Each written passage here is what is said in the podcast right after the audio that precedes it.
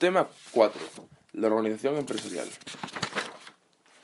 Las organizaciones empresariales han ido evolucionando con el tiempo. En la Edad Baja Media empiezan a surgir las sociedades civiles, que hoy en día siguen presentes como tipos de organizaciones empresariales. En el siglo XVI-XVII crearon compañías para comercializar con el Extremo Oriente. En los siglos XVIII y XX se desarrolló la revolución industrial. A finales del siglo XIX comienzan a utilizarse técnicas de organización y dirección empresarial.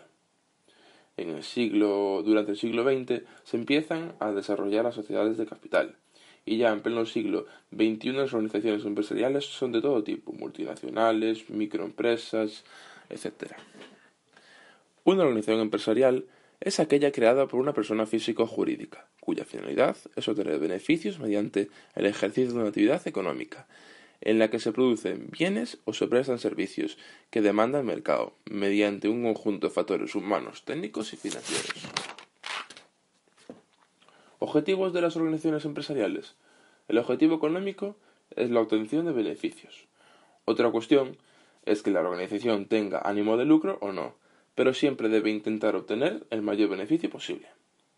Objetivo de crecimiento.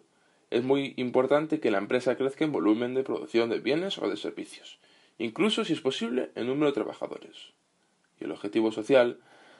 La organización empresarial debe gestionar su actividad empresarial de forma ética, en relativa a derechos humanos, protección de la salud y medio ambiente, protección a trabajadores y clientes, etc. Elementos de las organizaciones empresariales. El factor humano. Todas las personas que aportan recursos financieros o trabajo. Pueden ser el socio capitalista, únicamente aporta dinero o bienes a las empresas, el empresario realiza la toma de decisiones para llevar a cabo la actividad, los empleados realizan el trabajo para la elaboración de los bienes o la prestación de los servicios, después el capital su conjunto de bienes y derechos. Para que no sea ficticia la cuantía que posee ésta, deben tener en cuenta tanto las deudas y obligaciones como el patrimonio neto. La organización. La dirección de la empresa tiene que establecer diferentes niveles jerárquicos y áreas de actividad para que la empresa logre su fin. Deben tomar decisiones estratégicas mediante la planificación, la organización, gestión y control de la actividad. El entorno.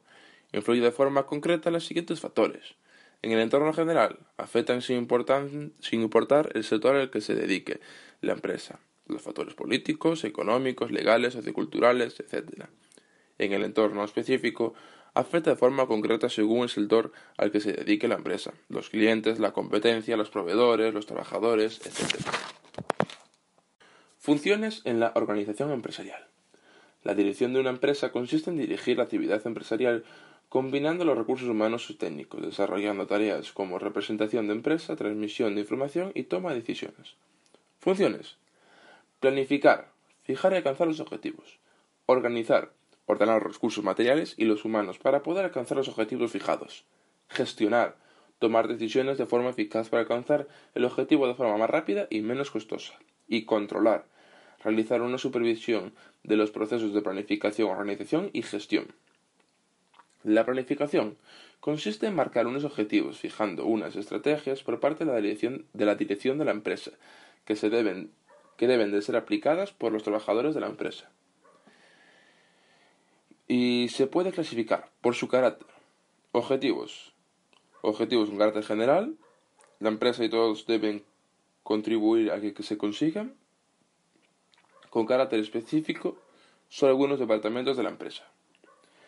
Meta ese punto de partida de la planificación que debe alcanzarse mediante la realización de los objetivos para cumplir la finalidad para la cual ha sido creada la empresa. Clasificación por duración en el tiempo. Planes a corto plazo, establecidos normalmente con plazo máximo de un año. Planes a medio plazo se deben cumplir en un periodo superior a un año e inferior a cinco años. Planes a largo plazo se establecen para un periodo superior a cinco años posibles expansiones de la empresa. Clasificación de los planes por funciones o departamentos, planes de producción, de ventas, financieros de inversión y de personal. La organización de la empresa consiste en estructurar las funciones que debe realizar cada miembro de la empresa, así como determinar su responsabilidad y autoridad dentro de esta. Para mejorar es necesario que cada uno de los miembros de la empresa tenga asignado un conjunto de objetivos. Existen diferentes etapas dentro de la función organizativa. Deben quedar claros los niveles de organización, definiendo la jerarquía entre ambos. Se deben definir cuáles son las funciones y los objetivos de cada nivel de mando y quiénes son los subordinados que tienen que ejecutar las tareas. Se establecen las vías de comunicación en la empresa por departamentos, cargos inferiores superiores y comunicación interior-exterior. Tipos de organización empresarial.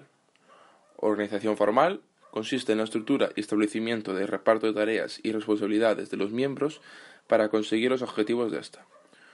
Organización informal surge de manera espontánea en la empresa, cuando las personas se, realizan, se relacionan entre sí. La departamentación consiste en definir la organización formal de la empresa agrupando las tareas según sus funciones principales. División de departamentos por funciones. La organización de los trabajadores se realiza en función de su especialización y la capacidad. División en departamentos por zonas geográficas, los trabajadores se organizan según las tareas geográficas, división en departamentos por productos, esta división se realiza en función de los diferentes productos o servicios que ofrezca la empresa, división en departamentos de procesos. Esta división se produce en los casos que exista una cadena de producción. También se puede realizar una división según las áreas funcionales. Función de dirección se encarga de la planificación, organización, gestión y control Función de administración, realiza labores administrativos. Función de recursos humanos, se encarga de la selección y contratación del nuevo personal, así como de la formación. Función financiera, se encarga de gestionar la financiación, los presupuestos, la tesorería, la gestión de pagos y cobros, cuentas bancarias, préstamos, etc. Función de aprovisionamiento, análisis de las ofertas, la selección de proveedores, el almacenamiento de materias primas y o productos, etc. Funciones de producción, la fabricación, planificación y programación de aprovisionamiento y del control de calidad, función de marketing, estrategias de marketing, función de seguridad jurídica, se encargan de la realización y supervisión de todos los contratos que se firman. La función de control por parte de la dirección consiste en comprobar que el proceso de planificación se ha cumplido según los objetivos marcados. Etapas de función de control pueden ser varias y diferentes áreas establecer unos resultados mínimos que se consideren normales para la producción, comprobar antes de que termine la producción que se está obteniendo los resultados mínimos deseados, si no se obtienen se debe detectar dónde se ha producido el fallo. Si existe algún tipo de desfase o desviación, buscar soluciones para corregirlo aplicar las soluciones que se propusieron y si no se puede aplicar ninguna, se debe restablecer los cálculos contratados a la mayor brevedad posible con los clientes para informar del posible retraso. Técnicas para realizar el control dentro del ámbito empresarial. La auditoría de cuentas, tanto internas como externas, se encarga normalmente de comprobar que se cumple con lo establecido en la gestión de la empresa en áreas de contabilidad, estados financieros, etc. Auditoría operativa analizar la estructura general de la empresa, comprobando si cumple los objetivos y políticas de la empresa, ecoauditoría, impacto medioambiental que producen las empresas, control de presupuestos, supervisa que se cumplen los objetivos referentes a los costes de las operaciones y de los ingresos, la estadística permite obtener conclusiones en función de los datos de los ejercicios pasados.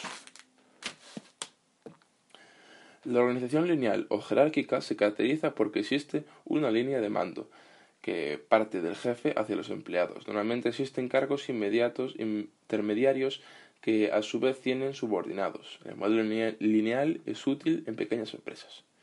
Ventajas. Tiene una estructura sencilla, fácil de comprender. Cada trabajador tiene un superior jerárquico. No existen conflictos de autoridad porque está bien definida. La responsabilidad de cada empleado está perfectamente definida. Inconvenientes. Se da una excesiva, excesiva importancia a los supervisores. Es una gestión autoritaria, por lo que se fomenta la, la desmotivación, la desmotivación del empleado. La flexibilidad del organigrama es muy limitada. Al aumentar el número de empleados en la empresa, debe aplicarse bien el organigrama dejando clara la nueva estructura. La comunicación es muy lenta entre los subordinados y los directivos. La organización funcional, o de Taylor, se caracteriza, por especialización de los empleados. Ventajas. La comunicación se agiliza al ser directa, sin intermediarios. Existe mayor eficacia por la especialización de los empleados. Inconvenientes. Los trabajadores pueden recibir órdenes de más de un jefe. Provoca encasillamiento de los trabajadores debido a la especialización.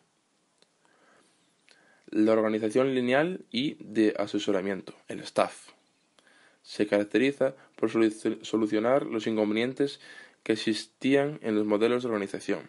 Se establece una estructura central jerárquica y contrata personal para que asesore. Ventajas. Órdenes de un solo jefe, hay un grupo especialista que asesora y ayuda. Inconvenientes. Las decisiones son lentas debido a que se consulta a los departamentos de asesoramiento.